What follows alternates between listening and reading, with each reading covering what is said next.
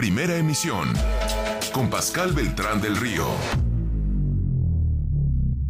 Vector, Casa de Bolsa, experiencia financiera global dedicada a ti. Presenta. En iVector estamos en la búsqueda constante de nuevas formas de interactuar con las inversiones. Porque sabemos que sus necesidades evolucionan, nosotros evolucionamos con ustedes. Con el nuevo iVector, ahora tendrás todo lo que buscas en un solo clic. Operando productos de inversión en mercados nacionales e internacionales, desde una plataforma diseñada por clientes para clientes. Abre tu cuenta y empieza a invertir desde donde estés. Ingresa al nuevo iVector desde elloenmediovector.com.mx. Tú manéjalo, nosotros te asesoramos. 8 con 44 hoy en nuestra sección Vector vamos a hablar sobre cómo debe prepararse una empresa para una transacción de compra o venta de otra empresa y para ello nos acompaña Alejandro Ortega Aguilar, su director de asesoría financiera de Vector Casa de Bolsa. ¿Cómo estás Alejandro? Hola Pascal, eh, muy buenos días.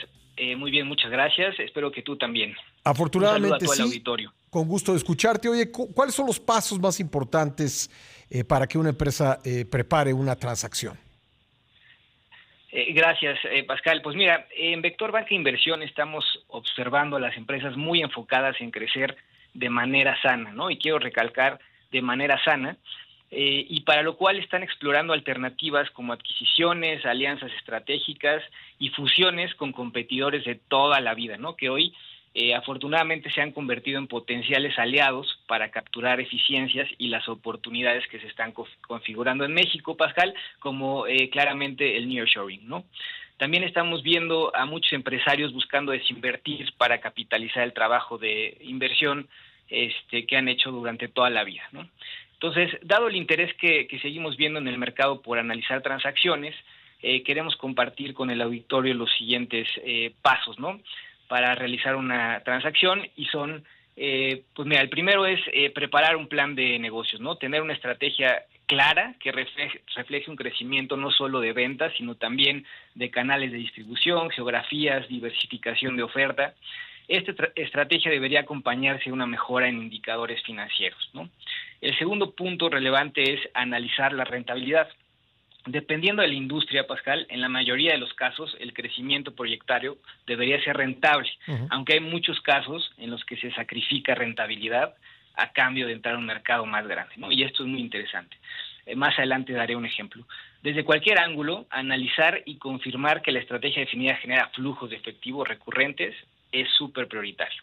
Como tercer punto, eh, es importante establecer las características de la empresa a comprar, como son tamaño de la empresa desde un punto de vista ya sea de ingresos o activos, ¿no? Así como la evaluación de la, de la empresa. Márgenes de operación, ubicación estratégica, eh, la administración, es decir, los directivos que tengan la capacidad y la experiencia para seguir, eh, pues continuar con un crecimiento importante, ¿no? Eh, otros puntos son tecnología y diversificación de, de productos. Un tema bien interesante, Pascal, y como cuarto punto, te diría que eh, los empresarios están muy atentos a identificar potenciales sinergias o eficiencias, ¿no? Eh, este punto está tomando mucha relevancia y eh, es básico para tomar una decisión y, y seguir continuar con una transacción, ¿no? Entonces, esto es qué capacidad tienen dos empresas de integrarse y generar eficiencias operativas y maximizar la capacidad instalada, ¿no? Otro punto importante es eh, medir riesgos eh, y para esto es importante tener eh, pues a la mano información confiable y suficiente, ¿no? Para no llevarse sorpresas posteriores a la firma de los contratos. Entonces, ah, bueno, ya es importante tener, por supuesto, un plan bien definido para minimizar su potencial impacto, ¿no?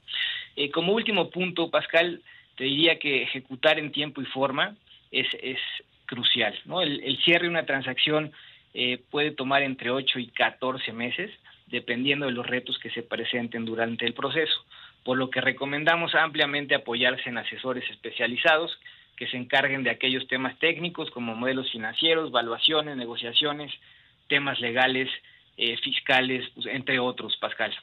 Bueno, oye, ¿y cómo medir el valor creado de una transacción, Alejandro? Sí, claro, mira, eh, en Vector Banca Inversión hemos acompañado a nuestros clientes a lo largo de diversas transacciones y hemos eh, podido observar que la creación de valor se lleva a cabo a través de integrar correctamente a las empresas, capturar las sinergias y eficiencias y confirmar el crecimiento. Desde un punto de vista operativo, el valor se crea aumentando la participación de mercado, la rentabilidad y sobre todo el flujo de efectivo. Para los inversionistas, una empresa más grande y diversificada se vuelve más interesante para invertir, por, lo que la empresa podría alcanzar valuaciones más altas, ¿no? Es decir, la creación de valor se presenta desde la ejecución interna hasta un premio en, el, en evaluación otorgado por potenciales inversionistas. Y aquí, Pascal, déjame dar un ejemplo. Hay un eh, caso de éxito padrísimo, una empresa eh, mexicana que está en los mercados públicos, específicamente eh, una embotelladora, que a través de su historia y también en la actualidad eh, muestra que acompañó su estrategia con diversas transacciones de compra y venta de empresas. Como resultado, multiplicó su valor por muchas veces, entrando a nuevos mercados y canales, así como diversificando su portafolio de productos. Este es un caso eh, particular, eh, Pascal, porque esta empresa sacrificó cierto margen de operación muy bueno, ¿no? A cambio de entrar a muchos nuevos mercados, ¿no? Y como resultado el flujo de efectivo fue, pues, diría 10 o 12 veces más de lo que generaba en su momento. ¿no? Oye, Alejandro, pues eh, para aprovechar esta experiencia que evidentemente tiene Vector en el tema, ¿dónde los encontramos?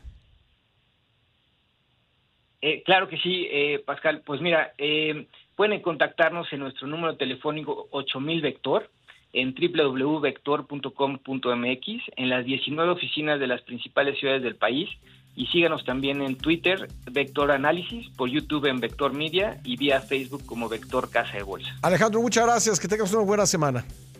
Igualmente, Pascal, saludos a todos, bye. Una pausa, regresamos. Vector, Casa de Bolsa, experiencia financiera global dedicada a ti. Presento. Estás escuchando Primera Emisión con Pascal Beltrán del Río. Información sólida siempre.